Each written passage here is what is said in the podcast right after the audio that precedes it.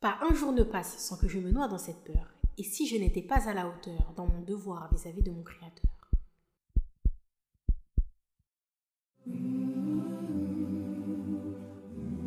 Assalamu alaikum wa rahmatullahi wa barakatuh. Que la paix, la miséricorde et les bénédictions d'Allah soient sur vous.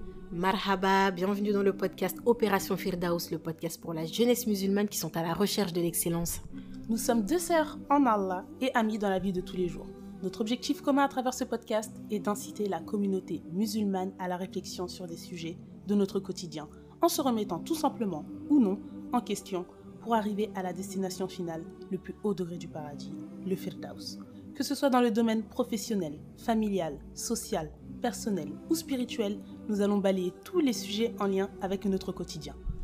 Alors si vous êtes dans l'optique d'améliorer votre personne, votre pratique, d'exceller dans tout ce que vous entreprendrez vis-à-vis de notre magnifique et belle religion qui est l'islam, alors vous avez toqué à la bonne porte. On vous souhaite une agréable écoute, inshallah, en espérant que cela puisse vous profiter. Barakallahu fikum. Qu'Allah vous couvre de sa bénédiction.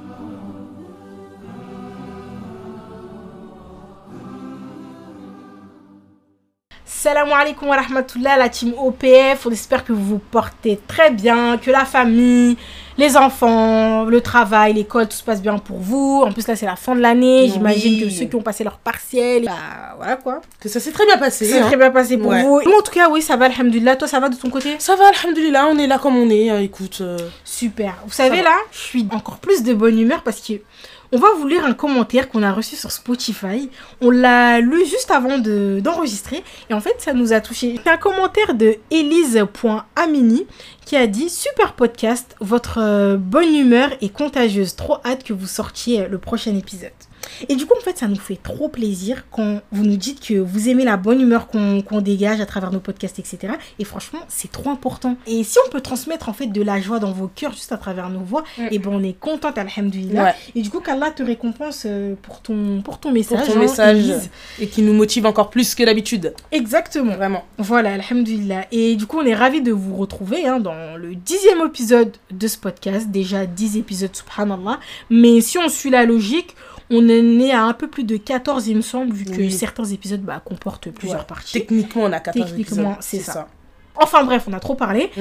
Et euh, comme vous indique le titre de l'épisode, nous allons parler du voile. Alors c'est un sujet qui a été euh, demandé par nos auditeurs quand on a lancé notre podcast, mais en fait on ne voulait pas l'aborder euh, dans les premiers épisodes, n'est-ce pas? C'est ça, exactement. Et même lors des premiers épisodes, on vous avait dit en fait qu'on allait élaborer le podcast à la manière, en tout cas du mieux possible, de la construction d'une maison. La fondation, c'était l'importance de connaître Allah pour pouvoir l'adorer. Les murs porteurs étaient la prière. Sans elle, la maison, elle s'écroule. Et là, on va dire que la maison, elle est terminée. Voilà, Ouais. les finitions. Et que l'épisode du voile, ce sont les rideaux d'une maison. On est tous d'accord pour dire que personne n'habiterait dans une maison sans rideaux. Ouais. En plus, avec vis-à-vis et tout, Ouais, on se permettrait pas. Ouais. On se permettrait pas. Et ils permettent du coup ces fameux rideaux de préserver l'intimité d'un foyer. Personne n'a envie d'être encore une fois d'être scruté, observé par des voisins ou des passants, genre on est dans nos chers voisins. Euh, petit secret entre voisins, pardon, je voulais dire en plus. Non mais le cher voisin c'est pire parce que c'est vraiment des Oui, commères. c'est vrai, c'est vrai, pour le coup. Eh bien, dites-vous que le voile représente métaphoriquement les rideaux d'une maison. Les rideaux d'une maison ne sont pas la fondation ni les murs porteurs, mais ils demeurent à la préservation de l'intimité de l'ensemble des membres du foyer. Donc, pour résumer, le voile est effectivement un sujet important puisqu'il renferme quand même une obligation religieuse, une injonction divine, mais avant de l'aborder, il est plus judicieux de commencer par le commencement, commencer par la fondation, les Ouais. porteurs, si vous suivez toujours notre image. Donc, ce n'est qu'une fois que la connaissance d'Allah et que la prière deviennent acquis que l'on peut sereinement et plus aisément parler du voile. Vous comprendrez un peu mieux notre explication lors de la seconde partie de l'épisode, Inch'Allah. Et du coup, dans cet épisode, on va vous raconter notre cheminement vers le voile, qu'est-ce qui nous a poussé à le porter, comment cela s'est passé, etc. Et vous allez voir qu'en fin de compte, le point de départ est le même. Vous allez encore mieux comprendre la métaphore utilisée juste avant. C'est ça. On espère que vous allez comprendre tous ces trucs techniques et tout, mais euh, voilà. Ça va, comment tu parles? Tout, tout se passe bien? Quoi, j'ai dit quoi? Technique Non mais... non, ça va pas Ok, continuons. Et du là, coup, comme elle, a envie, comme elle a envie de parler, on va laisser bah, Khadija nous parler de son cheminement, son, son aventure, Dans son le voile. expérience Dans le voile. durable, on espère. Euh, on peut en tout cas vers le voile, tout simplement. Bah, parti. écoutez, bismillah. Je vais essayer de vous raconter bah, du coup ma hijab story entre guillemets hein, de manière chronologique. Le but euh, c'est vraiment que vous puissiez comprendre mon état d'esprit d'avant et mon état d'esprit actuel.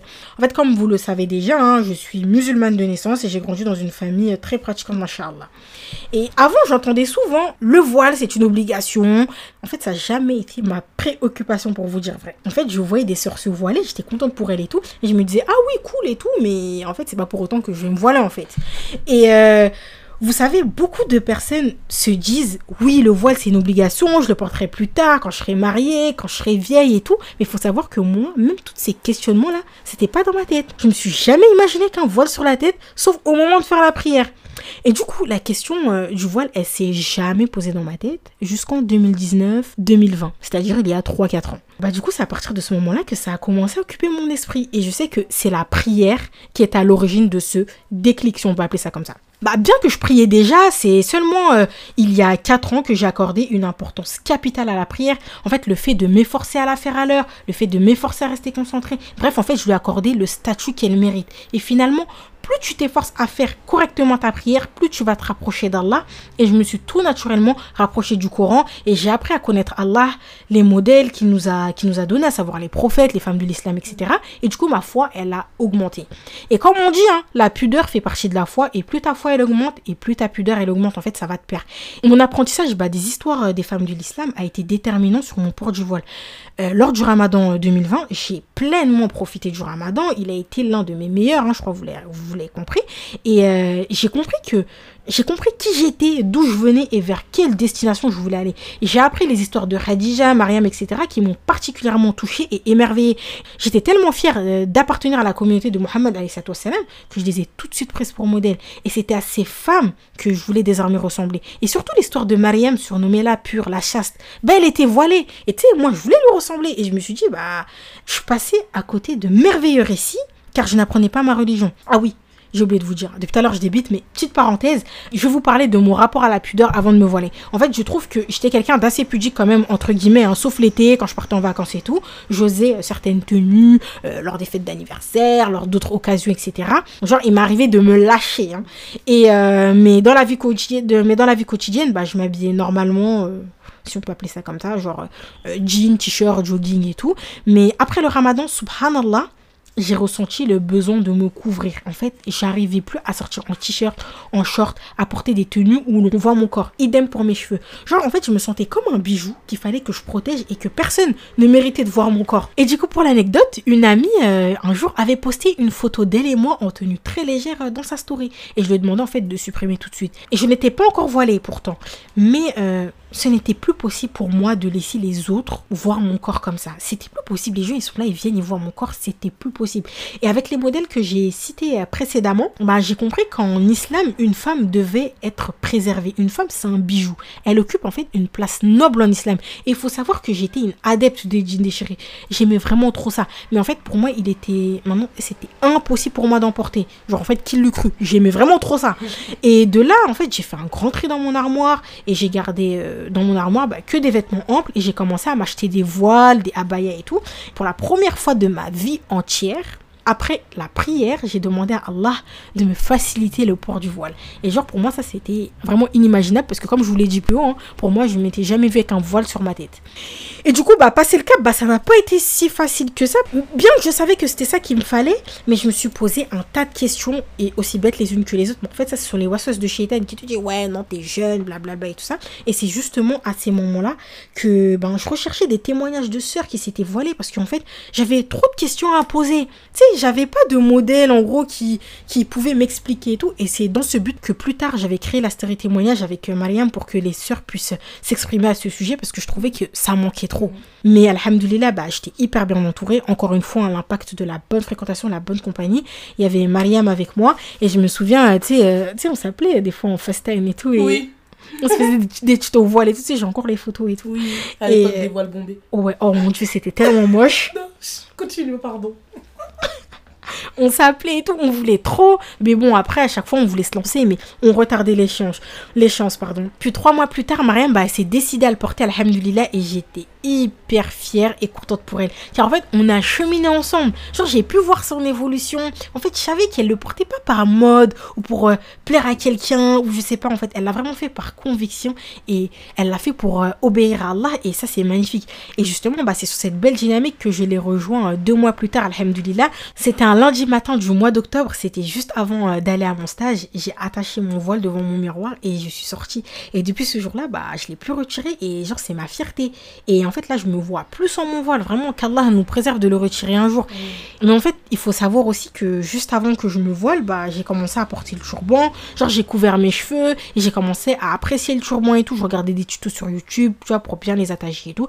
Et à un moment, je me suis dit, non, non, non stop, là tu vas rentrer dans un cercle vicieux et tout. Après tu voudras plus retirer ton turban et tu voudras plus le mettre en mode voile et tout. Du coup là j'ai arrêté et c'est vraiment à ce moment-là que j'ai passé le cap. Du coup en résumé, vraiment l'apprentissage de ma religion et l'importance que j'ai accordée à la salade, la prière, bah ça vraiment sont été des, des éléments déclencheurs sur mon port du voile.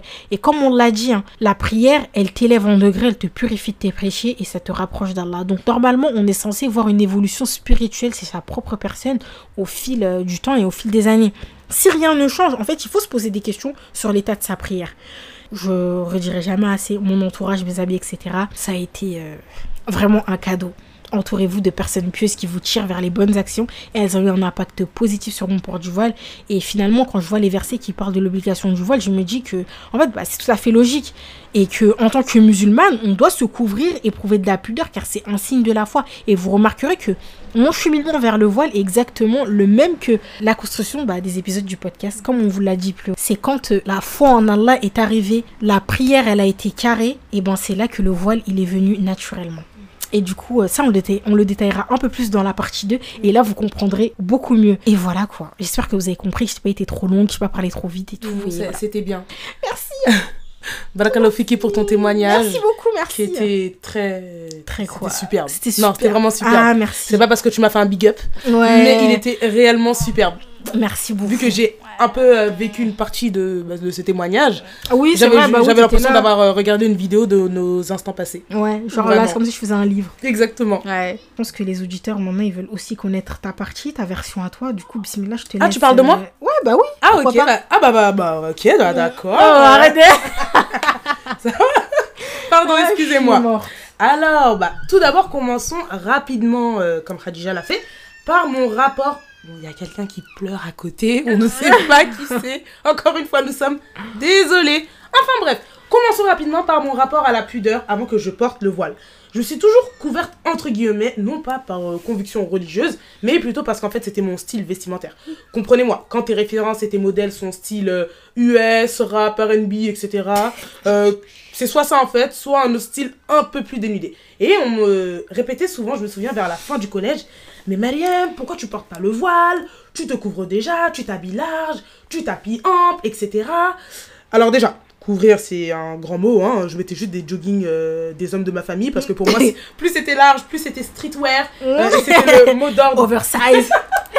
non, c'était vraiment le mot d'ordre pour moi, c'était être à l'aise. Et surtout que pour moi, le voile, ce n'était pas qu'un vêtement en fait, c'était un comportement à adopter. Et j'avais pas complètement faux en soi. Mais Ouais. on va y revenir plus tard, Inch'Allah. Et je me disais en fait que j'allais me voiler plus tard. Quand Je ne sais pas. Pourquoi plus tard Je ne saurais vous dire non plus. Mais en tout cas, je savais que le voile était une obligation, mais en fait, j'avais d'autres priorités, à savoir enjoy avec mes copines. Euh, C'était même pas en fait quelque chose qui occupait mon esprit ou un sujet sur lequel je m'étais sérieusement penchée. Déjà qu'il n'y avait pas énormément de femmes qui respectaient cette obligation dans mon entourage, à part une copine qui se couvrait au début du lycée et une autre un peu, plus tard. Et même ça, en fait, euh, aucune répercussion sur mon état d'esprit. hein. Donc vraiment, du collège à quelques années... euh, après le bac, je vivais ma vie sans penser en profondeur au voile. Je m'habillais de manière correcte, selon moi évidemment. Je me permettais quelques vêtements décapotables, si on peut appeler ça comme ça, pour des événements, style anniversaire, mariage et surtout vacances. Là, vraiment, je n'avais je n'avais que le frein pédale. Celui à main, il était cassé. Vraiment. Et sans rentrer dans l'abus, dans tous les cas, en fait, ce n'était pas acceptable et digne d'une musulmane. Et je mettais très souvent en fait des turbans, mais en fait en aucun cas moi c'était en guise de transition ou de prévoile comme beaucoup le font. C'était juste qu'en fait quand j'étais coiffée, bah j'en mettais pas. Et quand j'avais la flemme de coiffer, euh, bah turban à fond les bananes quoi. Ouais, je C'est tout. je Voilà. comprends. Et donc vraiment c'est l'année 2019 comme on vous l'a expliqué avec euh, Khadija lors de notre déclic spirituel et notre investissement dans la religion que vraiment petit à petit le voile a commencé à prendre de la place dans mon esprit. Cela parce qu'en fait, les bases se renforçaient, à savoir mon apprentissage de la religion et ma prière à l'heure. Et vers l'été 2020, j'ai commencé à changer ma garde-robe. Inconsciemment, en fait, j'envisa- j'envisageais de me voiler. Mais c'est encore très flou, car la preuve, euh, en juillet, en juillet, oh là là, je suis partie à l'anniversaire de ma copine. Ah oui, oui, Comment oui. vous expliquer? Déjà que ma tenue n'avait ni queue ni tête. Un turban avec un dos nu. Allez comprendre le projet de la copine, vraiment. En plus de cela, le lendemain, en étant bien consciente, je devais aller à une formation de lavage mortuaire avec Khadija. Vous savez, les fameuses conférences où on allait en jean t-shirt. Mais alors là, vraiment, à la seconde, je me suis réveillée le lendemain de l'anniversaire, le jour de la formation, mais j'ai regretté, mais à un point. Ouais, J'ai ouais, dit, ouais, mais qu'est-ce qui me prend, moi? Madame veut s'investir dans la religion, Madame sera des événements marquants pour mieux adorer Allah, mais continue à participer à ce genre de sortie, à s'habiller de cette manière. Mais là, vraiment, en fait, c'était le pic de ma débauche, alors que c'était aussi mon pic de spiritualité. Ouais, c'était très C'était paradoxal en très fait. très paradoxal vraiment, allez comprendre. Et quand je disais en fait c'était encore très flou. Je m'achetais des abayas et des hijabs par-ci par-là, sans pour autant les mettre. Et surtout dans une optique de, au cas où je passe le cap, je veux le faire le plus correctement possible et en cohérence avec les règles du voile. Et puis un jour, je suis allée avec ma mère présenter des condoléances à une personne de notre entourage familial qui avait perdu un parent. Ce n'étaient pas des personnes qui étaient particulièrement proches, mais on y allait surtout bah, du coup pour présenter nos condoléances et être un soutien pour la famille, accompagner ma mère, etc. Sachant que l'été je travaillais seulement et ne sortais pas beaucoup, je mettais uniquement mes vêtements de travail. Et cette fois-ci était une des rares fois où je sortais entre guillemets. Et là, gros bug. Je suis restée un siècle devant mon dressing pour savoir comment j'allais m'habiller. En fait, je savais déjà que j'allais mettre une abaya. Mais en fait, niveau hijab, gros bug. Et finalement, je suis sortie en le mettant en turban. Et là, comment vous expliquer ce que j'ai ressenti? En fait, j'ai pris une énorme claque en me rendant compte que je désobéis à mon Seigneur. Mais sérieusement, genre. En fait, c'est vraiment à ce moment-là que je m'en suis vraiment rendu compte. J'étais mal de chez mal. En fait, je peux même pas. Je sais pas quel mot peut représenter vraiment à quel point j'étais mal. Et même chez la famille du défunt, en fait, je me sentais vraiment pas bien et je pensais qu'à ça. En rentrant, je me suis dit, vous voyez comme vous vous parlez toute seule là, je me suis dit, lundi, je reprends le travail. Je m'appelle pas Mariam si je vais au travail sans me couvrir comme Allah me le demande. En fait, le travail, c'est qui par rapport à Allah? Vraiment, les gens dehors, mon entourage, ma famille, tout ça sont qui par rapport à Allah? Et du coup, bah, le lundi d'après, j'ai pris ma petite abaya droite. Bien préciser droite. Parce que vous savez pas, elle. Bref, je vais pas en parler. T'essaies de dévoiler, de dévoiler mes secrets intimes Non, parce qu'en fait, quand tu parles de tes anciennes abayas droites, parce que voilà, maintenant madame a du style et tout, maintenant madame s'habille bien. Bon, c'est vrai qu'au début, je portais des abayas droites et maintenant, je ne suis plus fan du style euh, des robes. Enfin bref, j'avais pris du coup ma petite abaya droite, mon petit foulard, et j'y suis allée. Et en fait, j'étais tellement stressée, j'avais cette fameuse impression que tout le monde me regardait, alors que en fait, lol, euh, personne ne me regarde évidemment. J'avais appelé Khadija en FaceTime pour partager cela. Madame ne répondait pas. Euh, Mais euh, oui, tu n'avais pas répondu. Je me rappelle. Oui, bah oui, t'avais pas répondu. Mais euh, en fait, vraiment dans mon esprit, c'était carnaval de Rio. Et ma supérieure, entre-temps, m'a pris en aparté et m'a demandé Mais, mais qu'est-ce qui se passe, Mariam? Je suis revenue de vacances, vous étiez pas habillée comme ça, blablabla. Bon, je lui ai tout simplement répondu que j'avais juste changé de style, comme une personne lambda change de style, et puis voilà quoi. Elle a voulu que je retourne à mon style précédent. Mais vraiment, je n'ai pas lâché avec. Le midi, je suis rentrée, j'ai pleuré parce que je me disais Non, mais attends, c'est pas possible. Premier jour, Allah m'éprouve. J'ai même pas eu le temps de me prendre en selfie, de immortaliser ce moment-là, de profiter de ça, etc. La fille qui se perd dans ses intentions. Genre, elle se voile pour le selfie. Mais vraiment, en fait, je me suis dit, j'ai même pas eu le temps de profiter, de vraiment savourer cela, que bim, première épreuve. Donc, j'ai invoqué, j'ai invoqué, je suis repartie la voir en disant que finalement, en fait, euh, c'était pas possible de faire marche arrière parce que j'avais plus mes anciens vêtements. J'étais évidemment un peu en position de force vu que c'est eux qui avaient besoin de moi et on m'a tout simplement laissé tranquille. Vraiment, ça a été mon Les principal infirmières, obstacle. franchement, on a, on a du pouvoir. On a du Surtout pouvoir un 2020, le Covid. Ouais, le Ah Covid, non, on pouvait ah faire oui. ce qu'on voulait. Non, c'est vraiment réel. hein. Mais vraiment, ça a été mon principal euh, obstacle, on va dire, au port du voile. Le reste n'a été que de courte durée, euh, comme celle-là d'ailleurs, hein, ou futile à ne pas prendre en compte euh, dans ma famille ou mon entourage? Ça s'est relativement bien passé. Et vraiment, ce que je retiens dans mon parcours du voile, et euh, ce qui est à retenir, que vous l'ayez vécu ou non, plus on apprend notre religion et on renforce nos bases, le voile ne devient plus une problématique, mais une évidence en fait, une suite logique, et qui aurait dû tilter depuis bien longtemps, car le renforcement des bases de notre religion se fait dès notre jeune âge, tout au long de notre vie. Vraiment qu'Allah préserve toutes les sœurs voilées, toutes celles qui veulent obéir à Allah quant à cette règle, toutes celles qui n'y pensent pas encore ou qui se disent qu'elles ont le temps, ou qu'elles ne trouvent pas euh, l'utilité malgré l'obligation, toutes celles qui l'ont retiré par manque d'attachement à la religion, vraiment qu'Allah nous guide toutes. Amin. C'était la fin de mon. Ouais, récit. moi j'ai grave kiffé parce que comme d'habitude t'es drôle, t'es Je permets dans pas, ton je témoignage. Non mais t'es vivante dans ton témoignage. Non, mais là, t'es en train de dire que je suis un clown. Non mais pas du tout, c'est pas ce que tu crois. Ok. Tout de suite les grands mots. Ok, d'accord. De toute façon, je sais qu'ils ont que tout le monde a kiffé et que on- en tout cas de ce qu'on retient de nos deux témoignages, c'est quand on s'est investi dans la religion, qu'on a compris qui était Allah, ce que Allah voulait, qu'on a parfait notre prière. C'est ça. Bah c'est là que le voile est venu tout de suite. Exactement. Et vous allez voir la, la partie 2, elle va être trop trop trop. Elle belle. va être costaud. Bon bah du coup on vous livre un dernier témoignage et ce sera à la fin Inch'Allah. Je te laisse euh, le lire Mariam s'il te plaît parce que j'ai plus trop de salive. Ah. Donc maintenant, on se met dans la peau du personnage. C'est parti. Aussi loin que je me rappelle, le voile n'a jamais été une priorité pour moi. Ma mère le porte, les femmes de ma famille en général le portent, mais pour moi, il n'était pas une priorité. Et depuis toujours, je me disais que je porterais le voile une fois mariée. Et cette logique, je pense qu'on est nombreuses à l'avoir. J'y reviendrai plus tard. Au début du collège, j'étais très pudique. Je faisais attention à ne pas porter des tenues moulantes, à toujours couvrir ma taille par des vêtements amples. Mais en fait, cette période n'a pas fait long feu et la mode a pris le dessus sur moi. J'ai changé de style vestimentaire assez rapidement et j'ai commencé à m'adapter aux nouvelles tendances. Les habits moulants, transparents, les jeans serrés, déchirés, les crop tops, les tenues courtes. Enfin bref, la mode était en opposition totale avec le voile. Moi, en fait, tu es habillée et mieux c'est. Et le voile était donc très très loin derrière moi. J'aimais m'apprêter et j'adorais mes cheveux, à tel point où je ne les attachais jamais. Et puis quelques années plus tard, à mes 20 ans, une personne de mon entourage, une amie entre autres, m'a fait part de sa, volonté de se voiler. Et cette confession m'a au premier abord intriguée. En fait, je comprenais pas son choix. Pourquoi voulait-elle se couvrir alors qu'elle était encore jeune et non mariée? Pour moi, en fait, c'était clairement gâcher, gâcher sa jeunesse. Mais en réalité, au-delà de ne pas comprendre son choix, sa décision a interpellé le peu de foi en moi.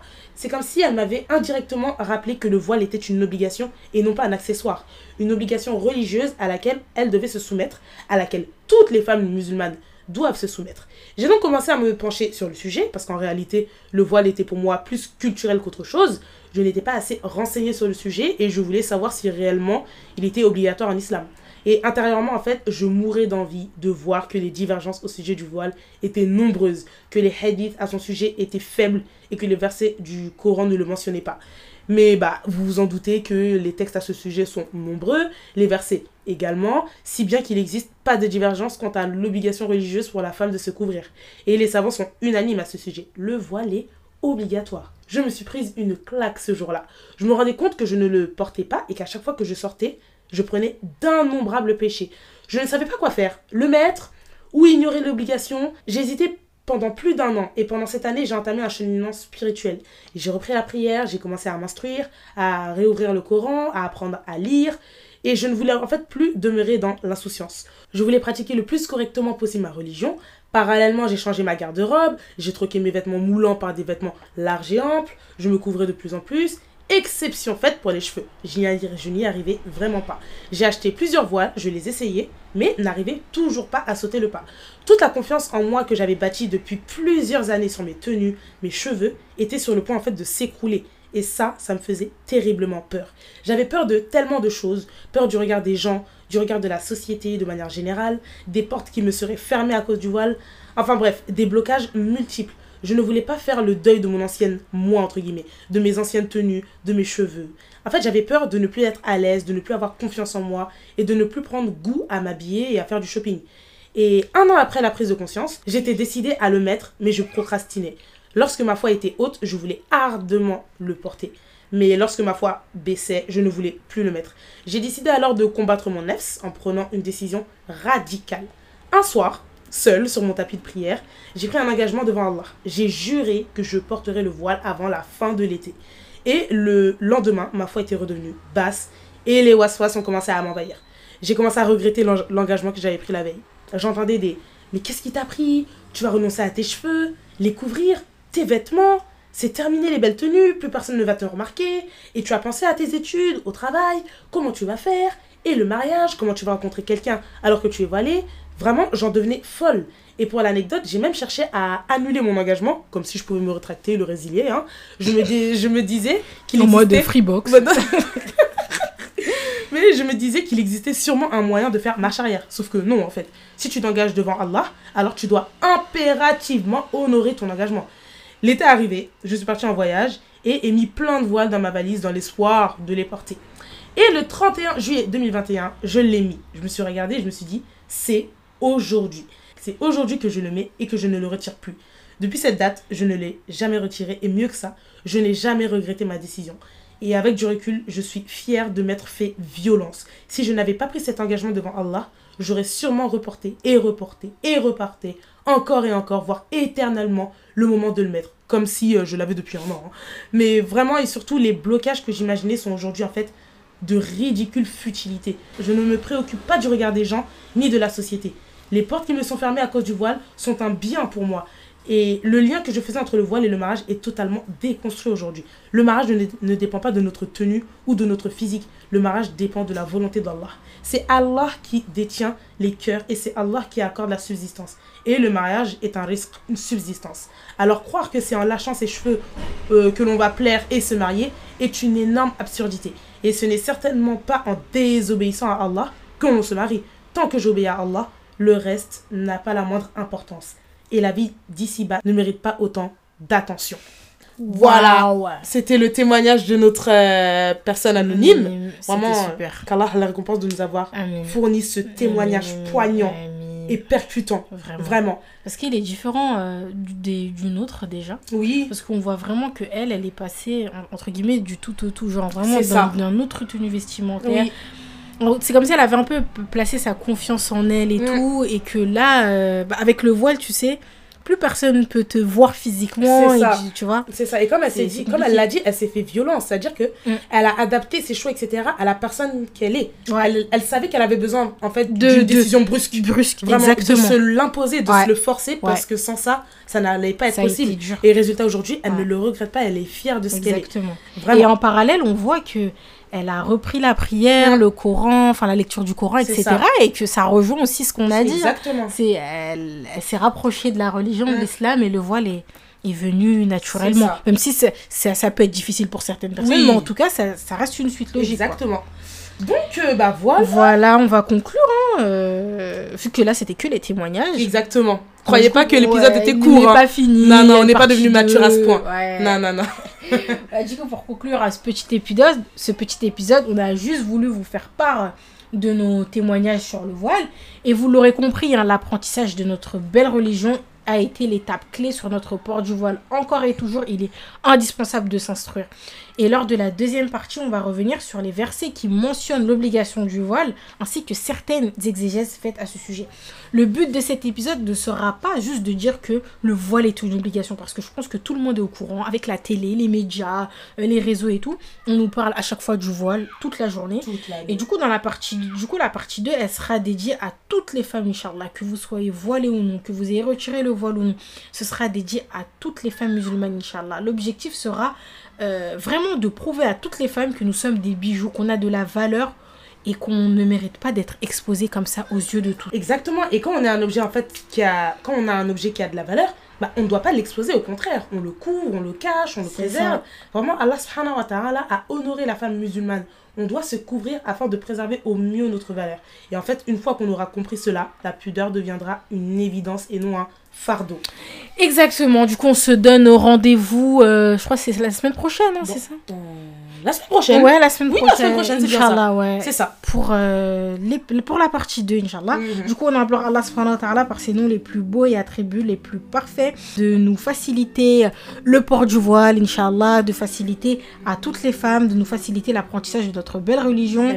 Qu'Allah nous facilite, nous raffermisse notre foi, qu'il nous pardonne nos péchés et fasse miséricorde surtout à tous nos défunts. Ne nous les oublions pas dans nos prières Amen. et qui nous accorde Al-Firdaus comme repos éternel. Qu'Allah Azzawajal étende ses prières et ses salutations sur notre bien-aimé prophète Mohammed alayhi salatu wassalam, Amen. sur sa famille ainsi que ses compagnons radiallahu anhum. Assalamu alaikum wa rahmatullahi wa barakatuh.